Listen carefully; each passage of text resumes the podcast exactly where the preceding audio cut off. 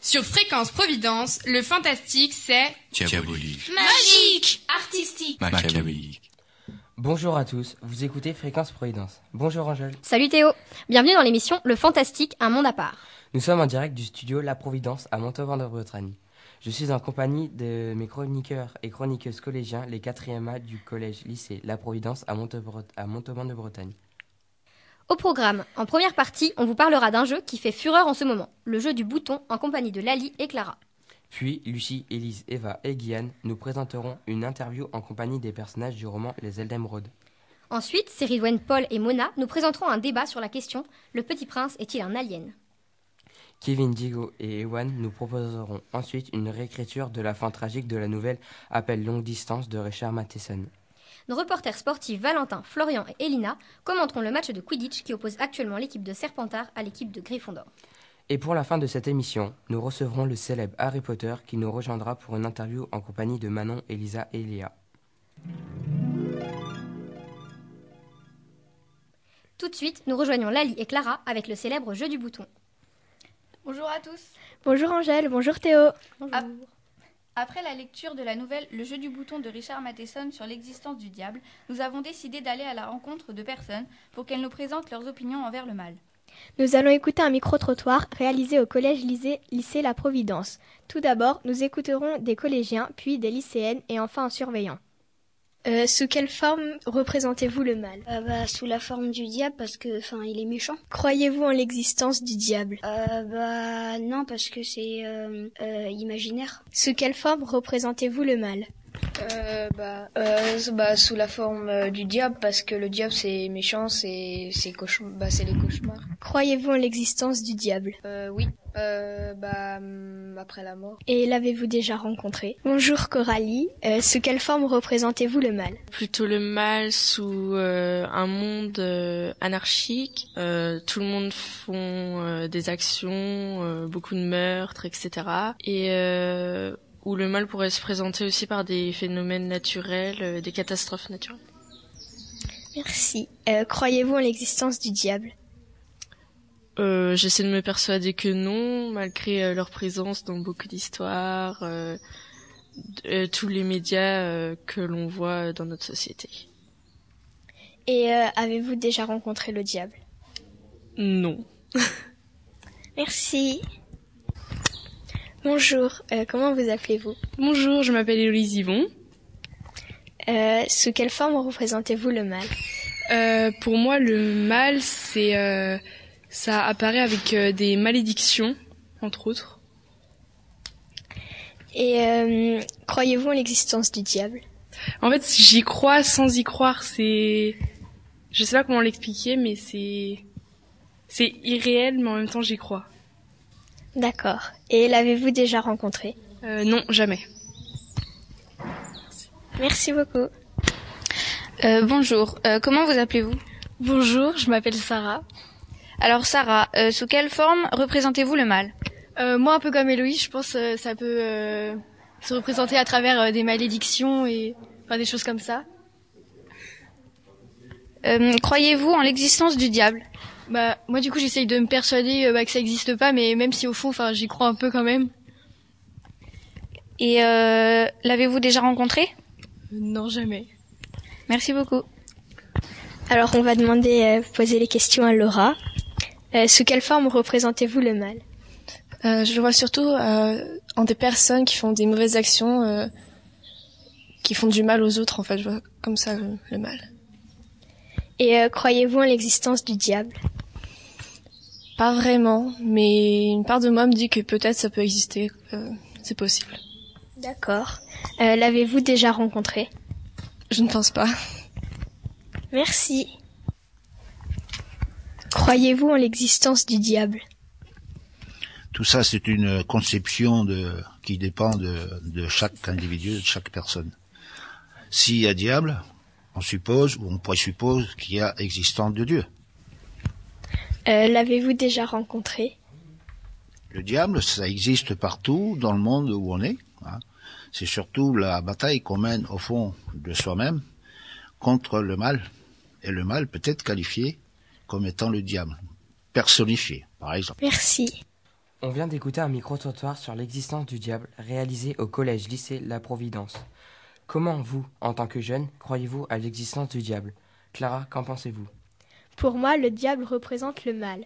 C'est une personne physiquement humaine qui met du mal dans tous les humains, mais cette part de mal est plus ou moins grande selon les mentalités. Tout le monde a sa propre vision du mal. Et toi, Lali? Pour moi, le mal est représenté avec le diable. Le diable peut être une créature mal intentionnée. Je pense que l'on a tous une part diabolique en nous. Par exemple, si on relie le diable aux actualités, on peut se dire que le diable est derrière toutes ces guerres et ces catastrophes. En tout cas, tout le monde peut avoir ses propres avis et ses propres opinions. Merci beaucoup. De rien. On parle littérature fantastique avec Élise, Lucie, Eva et Gillian et leur interview des personnages du roman Les ailes d'émeraude de la romancière Alexiane Delis. Donc de quoi parle ce livre? Bah, euh, Nous allons vous faire euh, bah, une interview des trois personnages principaux de ce livre. Euh, nous parlons donc de Gabriel, Cassiopée et Camille. Euh, en fait, c'est l'histoire euh, bah, de trois personnes, euh, de trois personnages principaux. Cassiopée, qui est une orpheline de 18 ans, qui doit quitter l'orphelinat pour son âge. Et il y a Gabriel qui va intervenir dans sa vie pour l'amener dans son vrai monde, qui est le monde des myrmes. Euh, elle a énormément de pouvoir qu'elle va apprendre à exercer avec euh, Gabriel. Et Camille va la loger, la nourrir et l'aider dans sa vie de myrme.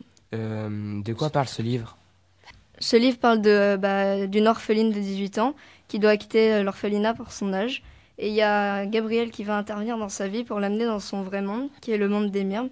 Elle a énormément de pouvoir qu'elle va apprendre à exercer avec Gabriel. Et Camille va la loger, la nourrir et l'aider dans sa vie de myrme. Qu'est-ce qu'une myrme? Euh, une myrme, euh, c'est, c'est un personnage euh, fantastique euh, avec plusieurs pouvoirs, des facettes de d'ouïe, de vue, etc. Et vous nous avez parlé des pouvoirs de Cassiopée, mais quels sont ces pouvoirs? C'est une euh, Ciléa.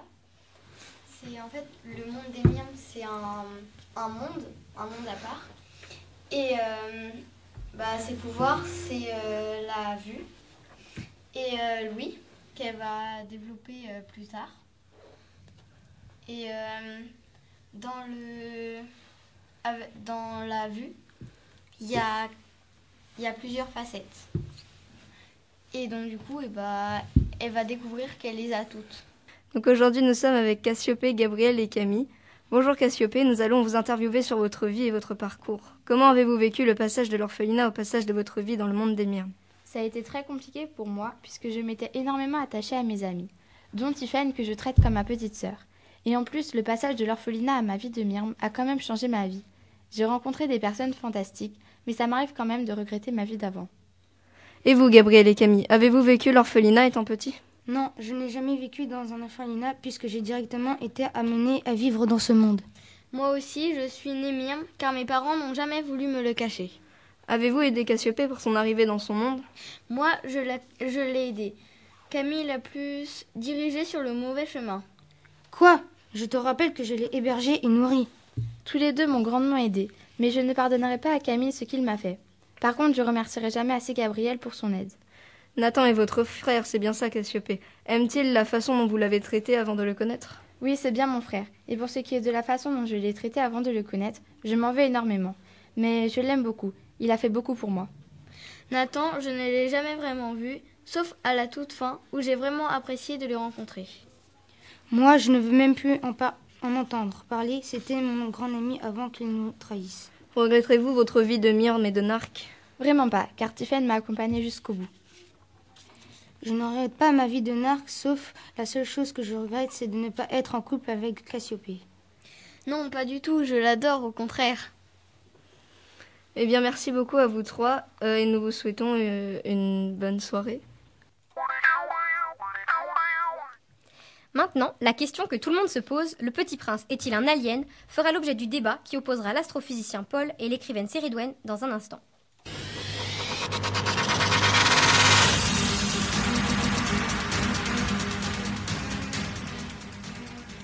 Bonjour, pourquoi pensez-vous que le petit prince n'est pas un alien? À mon avis, Saint-Exupéry a voulu se représenter enfant, donc pour moi, le petit prince est plutôt humain. Et vous, monsieur, en tant que scientifique, quel est votre avis? Le petit prince est, un, est plutôt alien ou humain? Je pense que le petit prince est un extraterrestre, car tout, car tout ce, que, tout ce qui ne provient pas de la Terre est extraterrestre. Et le petit prince provient de l'astéroïde B612, donc il n'est pas, euh, il ne provient pas de la Terre. Certes, il vient d'une autre planète, mais il a tout de même une apparence humaine. Il a une apparence humaine, certes, mais est-on sûr qu'un alien a une forme propre?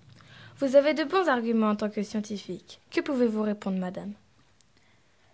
Le petit prince et l'aviateur se comprennent. On peut en déduire qu'ils parlent la même langue. Comment pouvez-vous l'expliquer? Il s'est peut-être adapté pendant son séjour sur Terre. Peut-être que le petit prince est un mirage qui est, aperçu à la... qui est apparu à l'aviateur quand... quand il allait mourir de soif dans le désert. Qu'en pensez-vous? Saint-Exupéry porte le petit prince, donc ça ne peut pas être un mirage, puisque Saint-Exupéry et le petit prince ont un contact physique. Étant une personne très littéraire, que, pouvez-vous, euh, que pensez-vous de l'avis du professeur Paul? Écoutez, monsieur, j'entends bien vos arguments, mais je pense que Saint-Exupéry était un écrivain et non un scientifique, et il était libre de créer des personnages à son image, tels que le petit prince qui ressent des émotions humaines et qui n'a en aucun cas l'apparence d'un petit homme vert. Il vient d'une autre planète où la vie s'est peut-être développée comme sur Terre. Je pense que le petit prince était juste un petit garçon qui n'aimait pas sa vie sur Terre, et donc qui a inventé toute cette histoire, son voyage, ainsi que l'astéroïde B612 avec sa rose et ses trois volcans, car c'est impossible qu'en mourant il puisse la rejoindre. Il prend des décisions sages, parle comme un adulte et n'a pas inventé son astéroïde, car il se donne la mort pour rejoindre sa rose, ce qu'il n'aurait pas fait s'il s'agissait d'un mensonge. Très bien, c'est la fin de ce débat. Nous sommes d'accord, vous avez eu tous deux d'excellents arguments. Chers auditeurs, j'espère que vous avez été convaincus par l'une des idées et que vous nous le diriez euh, et que vous nous direz ce que vous en pensez. Merci. Merci beaucoup pour ce débat très intéressant. Et toi, Angèle, t'en penses quoi? Bah, je trouve que l'astrophysicien et l'écrivaine avaient tous les deux de très bons arguments et je ne sais pas quoi répondre. Et qu'est-ce que tu penses d'une petite pause musicale? Ouais, ce serait cool. Donc on écoute quoi? Bah, les Mistral gagnants. Ah, mais c'est toi la guitare, non? Oui. Et j'étais accompagné par Manon et Elisa.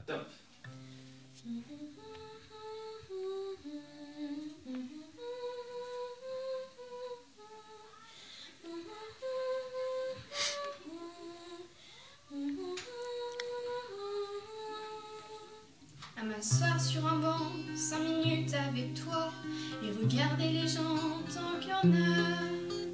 Te parler du bon temps qui est mort ou qui reviendra, en serrant dans ma main tes petits doigts.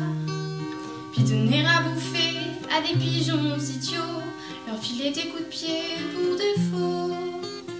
Et entendre ton rire qui les arde les murs, qui sait surtout guérir mes blessures. Te raconter un peu comment j'étais minot, les bons becs fabuleux. Qu'on piquait chez le marchand, car on sac et minto, caramel à un franc. Et les Mistral gagnants. À marcher sous la pluie, cinq minutes avec toi, et regarder la vie tant qu'il y en a. Te raconter la terre en te bouffant des yeux, te parler de ta mère un petit peu. Et sauter dans les flaques pour la faire aller, bousiller nos godasses et se marrer. Et entendre ton rire comme on entend la mer, s'arrêter, repartir en arrière. Te raconter surtout les 40 bars d'antan et les cocoboères. Et les vrais doudous qui nous coupaient les lèvres et nous niquaient les dents. Et les Mistral gagnants. Mhm. À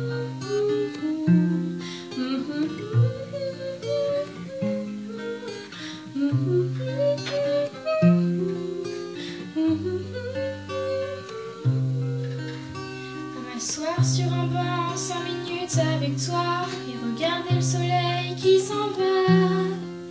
Te parler du bon temps qui est mort et je m'en fous. Te dire que les méchants c'est pas nous. Que si moi je suis barge, ce n'est que de tes yeux, car ils ont l'avantage d'être deux. Et entendre ton rire s'envoler aussi haut que s'envolent les cris des oiseaux. Te raconter enfin qu'il faut aimer la vie le temps est assassin et emporte avec lui les rires des enfants. Et les Mistral gagnants. Et les Mistral gagnants. On vient de s'écouter euh, les Mistral gagnants euh, de Elisa et Manon avec euh, Théo à la guitare. Et maintenant, il se passe quoi Théo? Donc, euh, on va écouter Kevin et Diego et Juan Donc, bonjour Kevin, Diego et Ewan. Bonjour. Bonjour. Aujourd'hui, vous nous présentez une, votre réécriture de la fin de la nouvelle Appel longue distance de Richard Matheson. Vous, vous allez nous la lire Bah, d'abord, on va faire euh, un résumé et après, on va euh, bah, recréer la fin. Ok. Euh, L'histoire parle d'une vieille dame se nommant Elva King, ayant une infirmière à domicile, Mrs. Phillips. Elle recevait des coups de téléphone mystérieux et un soir. Le, le, téléphone sonna. Meskin décrocha et entendit Allô, Meskin, j'arrive. Meskin, effrayée, raccrocha. Elle entendit des grincements sur son parquet du salon. Puis quelqu'un toqua à la porte de la chambre. Miss Elva, se, se demanda si ce, si ce qu'elle venait d'entendre était réel.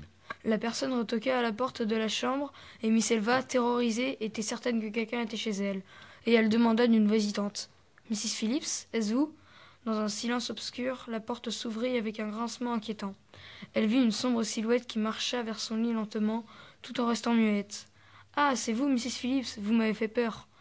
Mrs. Phillips resta muette tout en avançant. Mrs. Phillips, tout va bien? s'intrigua Miss Elva, en sentant l'inquiétude monter. Mrs. Phillips, Mrs. Phillips, Mrs. Phillips cria Miss Elva. Mrs. Phillips sortit une arme à feu et la pointa sur Mesquine en disant Au revoir, Mesquine.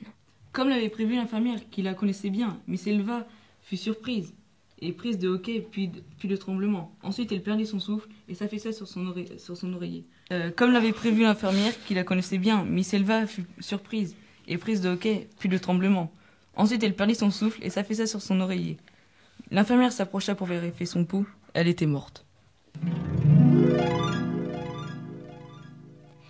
Bonjour Valentin, Florian et Elina. Que se passe-t-il en ce moment au match de Quidditch? Bonjour. Nous sommes en direct avec Monsieur Dubois. Bonjour Monsieur Dubois. Merci d'être présent avec nous avant ce premier match de Quidditch. Bonjour à vous aussi, Elina. Bonjour Monsieur Dubois. Pouvez-vous rappeler à nos auditeurs les règles du Quidditch Voyons, vous ne vous souvenez plus?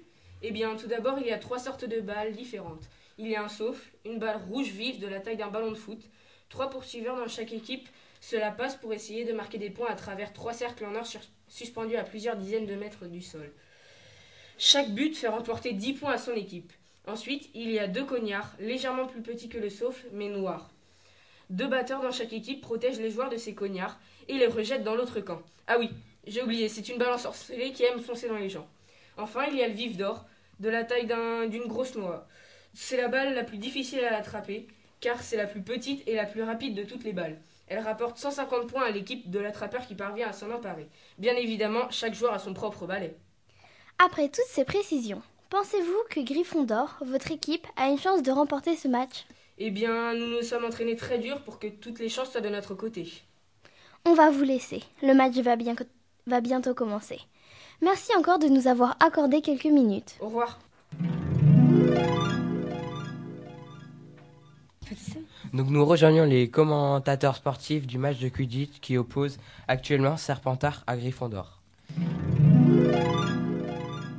Bonsoir et bienvenue sur le canal des sorciers pour commenter cette première journée de championnat. Je laisse maintenant le commentaire du match aux mains de Florian Gazon, alias La Pelouse. Bonsoir Nelson Monfeld. Ce match se déroulant sous un soleil d'été nous promet un spectacle à couper le souffle. Johnson passe le souffle à Spinette. Pour une nouvelle passe à Johnson. Et non, Flint l'intercepte. La passe, Flint intercepte la passe et se dirige vers les buts. Il tire Quel magnifique arrêt du capitaine de Gryffondor. Dubois qui la renvoie aussitôt à Belle, Kevin Fleet et ouille, ça a dû faire mal, un cognard en pleine tête. Serpentard récupère le souffle avec Pucet qui fonce droit au but. Encore un cognard magnifiquement bien envoyé par un batteur de Gryffondor. Flint récupère la balle et... Mais attendez, que voyons-nous là-bas? Sera-ce le vif d'or? Euh, oui, je crois bien que c'est le vif d'or, oui. Ah non, ce n'est juste qu'une montre. En attendant, Spinette récupère le souffle et fonce au but. Elle tire Et le but pour Gryffondor alors que le stade est en effusion Quel magnifique but de Spinette Elle m'épate. Le match reprend, balle au Serpentard avec Ronaldo. Et oui, il s'est reconverti. C'était un excellent joueur de football, mais il a toujours été très attiré par le Quidditch. Mais attendez, que se passe-t-il que se passe-t-il avec le balai de Potter? Il ne tient plus qu'à un bras et son balai continue à faire des siennes. Ah, c'est bon. Il s'est remis sur son balai et fonce en piqué vers le sol. Il se redresse à quelques centimètres du sol et fonce. Il tend le bras. Il se met debout sur son balai et se fracasse par terre. Ah, quel dommage pour cet attrapeur qui fait ses débuts dans l'équipe de Gryffondor. Attendez, on dirait qu'il a quelque chose dans la bouche. Il lève les bras. Oh là là, c'est incroyable, il a réussi à attraper le vif d'or encore une fois, le stade explose. En tout cas, magnifique match. Encore une fois, Gryffondor a gagné. Imagine si Harry Potter aurait avalé le vif d'or. Après Monsieur Dubois, nous allons interviewer Harry Potter à la sortie des vestiaires. Bonjour Harry. Hello. Quelle sensation vous a procuré ce premier match? How did you feel after the match? I felt very well on the broom. Of course, I was a bit stressed, but after a few minutes, my stress went away. Je suis très à l'aise sur un balai. Comme tout le monde, j'étais un petit peu stressée, mais au bout de quelques minutes, mon stress s'est évanoui. Et que s'est-il passé lorsque vous êtes passé tout près de la chute? What happened when you were just about to fall?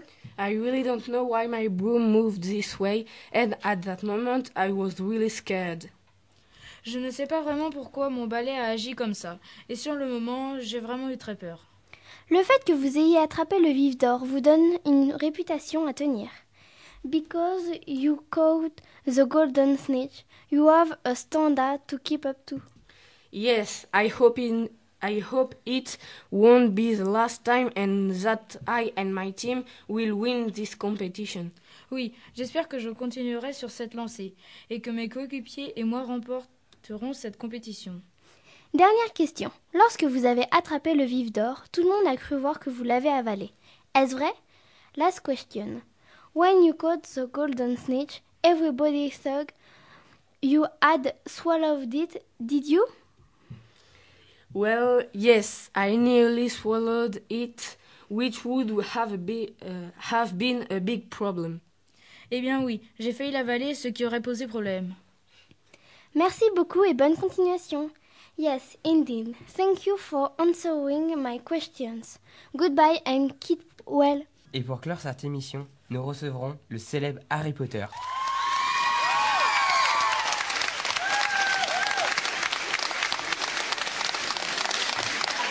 Eh ben dis donc, il reçoit beaucoup d'applaudissements. Nous le recevrons pour une interview exclusive avec nos journalistes Léa, Elisa et Manon. Bonjour à toutes et à tous. Nous sommes Léa, Elisa et Manon. Nous, sommes aujourd'hui en compagnie de Harry Potter, ce grand héros de la saga de romans fantastiques. Bonjour Harry Potter. Ma première question concerne l'actualité. Nous savons qu'il y a des problèmes et des grèves au niveau de la SNCF en ce moment. Le Poudlard Express est-il en grève lui aussi? Avez-vous eu des difficultés pour trouver un train qui puisse vous emmener en Bretagne, dans le monde des Moldus? Hello, Harry Potter.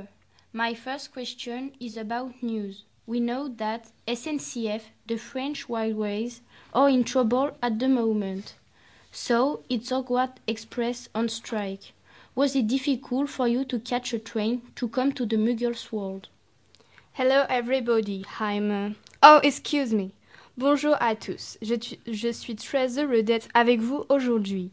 Pour répondre à votre première question, oui, j'ai entendu parler de ces grèves et de ces soucis avec la SNCF. Mais j'ai eu de la chance car le Poudlard Express n'était pas en grève et ce dernier a même pu m'emmener jusqu'en Bretagne. Tant mieux. Pouvez-vous vous présenter en quelques phrases? Can you introduce yourself? Of course. Oh, hum, oui, bien sûr. Mes parents étaient Lily et James Potter, mais ces derniers ont malheureusement été assassinés par Lord Voldemort alors que je n'étais qu'un bébé. J'ai donc été élevée par ma seule famille restante, mon oncle Vernon et ma tante Pétunia. Je suis aujourd'hui mariée à Ginny Wesley, la petite sœur de mon meilleur ami Ronald. Je suis également père de trois merveilleux enfants, James Sirius, Albus Severus et ma petite merveille Lily Luna. Ils sont tous trois en ce moment dans le plus grand collège de sorciers, l'école de Poudlard. Avez-vous manqué d'affection pendant votre enfance? Did you lack affection when you were a child? Oui, énormément. J'aurais beaucoup aimé avoir une complicité avec un frère ou une sœur avec qui j'aurais pu partager mes moments de joie, de peine, jouer et rire pendant des après-midi entières et pouvoir voler des bonbons à la boulangère. Mais j'ai tout de même vécu avec mon petit cousin Dudley. Cependant, je ne m'entendais pas avec lui malgré notre seul mois de différence d'âge. Il me maltraitait, j'ai donc beaucoup souffert. Oui, effectivement, cela ne devait pas être facile tous les jours. Comment avez-vous appris que vous devriez, étudier à l'école de Poudlard? Quelle a été votre réaction et celle de votre famille adoptive suite à cette annonce? Yes, indeed. It must have been very hard. How did you know that you had to study in Hogwarts School? How did you react and what about your adoptive family when they heard this announcement? Ah, c'est une longue histoire. Alors que nous avions déménagé dans un phare à cause d'oiseaux qui nous envoyaient trop de lettres, nous reçûmes un jour la visite d'un médiant qui m'annonça que je devais partir dans une école très spéciale. Je ne savais pas comment réagir. J'étais heureux de quitter mon oncle et ma tante, mais anxieux car je ne savais pas du tout à quoi m'attendre. Ma famille, elle, ne croyait pas à cette histoire d'école de sorcellerie et ne voulait guère me laisser partir avec un inconnu. Avez-vous été surpris d'apprendre par la bouche d'un mi-géant votre réelle identité de sorcier?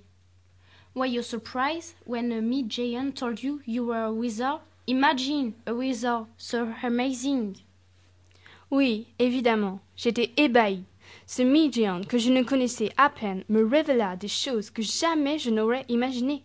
Par exemple, il m'apprit que la cicatrice en forme d'éclair qui me barre le front n'est pas due à un morceau de verre qui m'aurait blessé lors de l'accident de voiture de mes parents alors que je n'étais qu'un bébé. Cette histoire racontée par mon oncle et ma tante n'était qu'une pure invention. En réalité, c'était une tentative d'assassinat de Voldemort sur moi et mes parents. Pouvez-vous nous expliquer pourquoi Voldemort a tenté de vous tuer avec vos parents? Can you explain why Voldemort tried to kill you with your parents? Mes parents sont malheureusement décédés suite à l'attaque de Voldemort, comme je vous l'ai expliqué au début de cette interview. Pour ma part, j'ai eu l'immense chance que ce puissant sortilège se retourne contre le mage noir. Cette tentative de meurtre était motivée par une prophétie qui annonçait qu'un jour j'anéantirais tous ses pouvoirs. Vous sentiez-vous bien à l'école de Poudlard? How did you feel at Hogwarts School? À mon arrivée, mon intégration fut compliquée car je n'avais aucun repère dans cette nouvelle école et je ne maîtrisais pas encore mes pouvoirs ni ma baguette de sorcier. Peu de temps après, je fis la connaissance de Hermione et Ronald, qui devinrent très vite mes meilleurs amis. Grâce à eux, je pus enfin trouver mes marques dans cet établissement et nous avons vite formé un trio inséparable. Quels sont vos objets fétiches? What are your favorite objects? J'aime beaucoup l'éclair de feu, le balai avec lequel je joue toutes mes parties de Quidditch.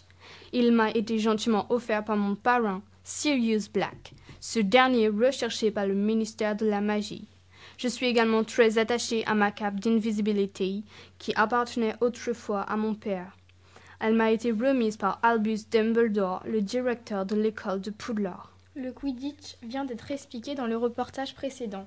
Revenons-en à vos enfants. Ils sont tous les trois à l'école de Poudlard. Pensez-vous parfois que ce que vous avez vécu pendant votre adolescence ou même votre enfance puisse avoir des conséquences sur leur vie? Let's talk about your children. The three are at Hogwarts School. Do you sometimes think that what you lived during your childhood has consequences on their lives? C'est une très bonne question. Oui, il m'arrive d'y penser car je m'inquiète pour mes enfants. Mais mon métier d'aujourd'hui me permet de vous dire que les forces du mal sont contrôlées. Je suis donc rassuré pour eux et serein. Quelle a été votre plus grande frayeur? What has your biggest fear been? Ma plus grande frayeur, sans hésitation, a été l'affrontement final avec le Seigneur des Ténèbres. Il régnait en maître et traquait les sorciers honnêtes qui n'étaient pas rangés de son côté. Ils étaient obligés de vivre en se cachant, par peur. L'affrontement avec les forces du mal a été très difficile. Qui est Joanna Caitlin Rowling?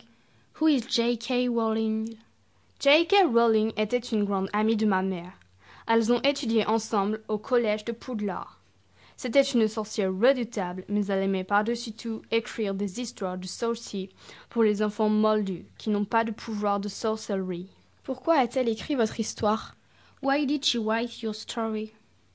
Un jour, alors que je sortais de la bibliothèque des sorciers, je l'ai croisée dans la rue.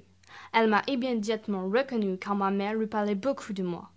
Nous sommes donc allés boire une bière au beurre dans la taverne de Trois et je lui ai raconté mes années à Poudlard. Je lui ai parlé de mes amis et de Voldemort. Elle a été captivée et m'a proposé de raconter mes histoires sous forme manuscrite. J'ai accepté car cette proposition m'intriguait, mais aussi en souvenir de mes parents, par amour pour eux. Pourquoi ce choix d'écrire votre histoire en sept tomes? Why did you choose to write your story in seven volumes? Chaque roman se déroule pendant une année scolaire à Poudlard. Elle trouvait cela intéressant de résumer mes aventures en une année. Et comme chaque année était plus remplie les unes que les autres, un roman était très complet. Vos histoires ont-elles eu du succès auprès des sorciers et des moldus? Were your stories successful with the wizard and the muggles? Ah, ça oui, aussi bien auprès des enfants que des parents. 450 millions d'exemplaires de mes livres ont été vendus dans le monde entier. Notre joie, notre joie était immense. Les sorciers me connaissaient déjà, mais les moldus ont appris à me connaître au travers de ces romans. Vos histoires ont-elles été traduites en plusieurs langues? Were your stories translated into several languages? Oui, en 80 langues. Les moldus et les sorciers du monde entier voulaient lire et connaître mes histoires. Alors, avec l'aide de mon grand ami Trad Uxon et bien d'autres, nous avons pu traduire chacun de mes romans dans 80 langues différentes. C'était un travail très fatigant mais aussi très intéressant. Pour la dernière question, globalement, êtes-vous fier et satisfait de votre carrière? Now, the last question. Are you generally proud or pleased with your career? Ma carrière a connu des moments de joie, de peine, de tristesse, de doute et de colère. Mais je ne, je ne me rends toujours pas compte au jour d'aujourd'hui de la chance que j'ai eue de rencontrer de magnifiques personnes comme J.K., Hermione, Ronald. Auriez-vous un message à faire passer à vos fans et à tous ces gens qui nous écoutent en ce moment même? Oui, poursuivez vos rêves, quoi qu'il arrive. Merci beaucoup Harry Potter. Mesdames et messieurs, cette intervention touche à sa fin. Merci à Harry Potter de nous avoir accordé un peu de son temps. Nous vous donnons rendez-vous très bientôt pour une nouvelle interview. Au revoir et bonne journée à toutes et à tous. Sur Fréquence Providence, le fantastique c'est diabolique, magique, artistique, macabre. Merci à tous d'avoir écouté cette émission. À bientôt sur Fréquence Providence. L'écouter, c'est une évidence. Elles sont énervantes, les filles d'aujourd'hui, et malheureusement j'en fais partie. Elles sont trop hésitantes, les filles d'aujourd'hui. Elles savent pas ce qu'elles veulent, elles savent pas dire oui. Les gens de mon temps s'enlacent, et de ce temps les gens se lassent. Soudainement tout s'efface, au moment de la préface. On se rend débile d'amour intense. On se défile pourtant avant d'écrire le jour suivant. Mais volant de ville en ville, vivons-nous. J'ai raté. Ah, faut continuer. Hein, faut... Vraiment. Mais volant de ville en ville, vivons-nous. Vraiment. Elles sont déroutantes, les filles d'aujourd'hui. C'était là. Ouais. Elles sont déroutantes, les filles d'aujourd'hui. Un petit tour d'amour et puis s'enfuit. Si elles suivent le vent, les filles d'aujourd'hui, sais-tu que les garçons le font aussi?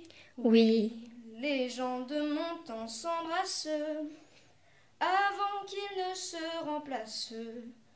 Tout se détend, se détache au moment de la préface. On se rend débile d'amour intense. On se défile pourtant avant d'écrire le jour suivant. Mais volant vraiment? Mais volant de ville en ville, vivons-nous? Vraiment? Les gens de mon temps s'agacent quand d'autres gens les remplacent. Et si on posait nos traces au-delà de la préface, on se rend débile d'amour intense. On se défile pourtant avant d'écrire le jour suivant. Mais volant de ville en ville, vivons-nous vraiment? Mais volant de ville en ville, vivons-nous vraiment? Mais volant de ville en ville, vivons-nous vraiment? Mais volant Vraiment.